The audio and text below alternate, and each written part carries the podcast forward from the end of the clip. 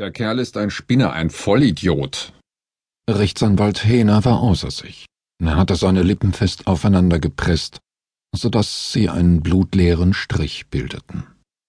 Aber er ist der Einzige, der uns jetzt noch helfen kann, erwiderte sein Kollege Robert Krajer besonnen. Er wusste, dass es nur ein paar Minuten Überzeugungsarbeit bedurfte, um seinen Partner umzustimmen. Hehner seufzte tief und blickte aus dem Fenster des Büros, an dem der Regen herabrann. Ich hasse es, wenn von solchen Leuten, die sich auch noch Kapazität schimpfen dürfen, der Ausgang eines Prozesses abhängt. Krajer nickte. So läuft das nun mal heutzutage. Besorgt dir einen gescheiten Gutachter und am Ende ist der Mörder das eigentliche Opfer. Uns kann das doch letztendlich egal sein, wenn wir dadurch das Strafmaß für den jungen Wagner mindern können. Mehr ist aus der Sache eh nicht rauszuholen. Henert fuhr sich nervös über das glatte rasierte Kinn. In seinem Gesicht arbeitete es.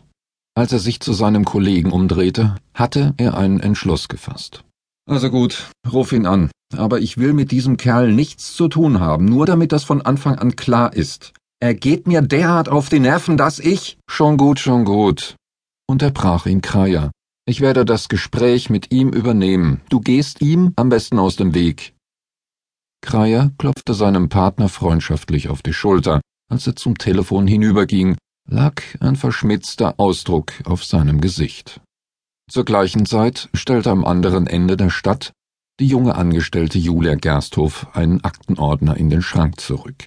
Hinter ihr öffnete sich unvermittelt die Tür zum Korridor. In der Öffnung stand ein etwa 1,80 Meter großer Mann mit kurzen, geschorenen grauem Haar und leicht gebeugter Haltung. Auf seinem zerknitterten Anzug zeichneten sich dunkle Regenflecken ab.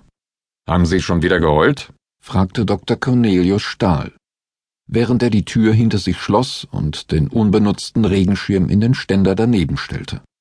Julia wandte ihr schmales Gesicht leicht zur Seite und wedelte sich Luft zu. Antonio hat mich gestern Abend schon wieder versetzt. Und als ich ihn angerufen habe, hat er einfach aufgelegt. Stahl blieb in der Mitte des Raumes stehen und musterte seine Angestellte einen Augenblick. Vielleicht äh, sind Sie einfach nicht mehr interessant genug für ihn, sagte er trocken und sah sie aus seinen wasserblauen Augen an. Interessant? fragte Julia, während ihr Kinn zu zittern begann. Stahl trat einen Schritt näher und betrachtete sie erneut. Na ja, Sie müssen schon ein bisschen was für sich tun. Nehmen wir zum Beispiel mal Ihr Kleid. Es ist weder adrett noch sexy, Genau genommen ist es vollkommen geschmacklos. Und dennoch haben Sie aus irgendeinem unerfindlichen Grund entschieden, dass es gut zu Ihnen passen würde. Das war jetzt, ähm, ein Kompliment. Julia stieß empört die Luft aus. Vielen Dank auch. Ich habe mich schon geärgert, Ihnen überhaupt etwas von Antonio erzählt zu haben. Naja, wenigstens habe ich jetzt erreicht, dass Sie sauer auf mich sind und nicht mehr an diesen Italiener denken. Gibt es nebenbei bemerkt noch etwas Geschäftliches, das ich wissen müsste? In diesem Augenblick klingelte das Telefon auf Julia Gersthofs Schreibtisch.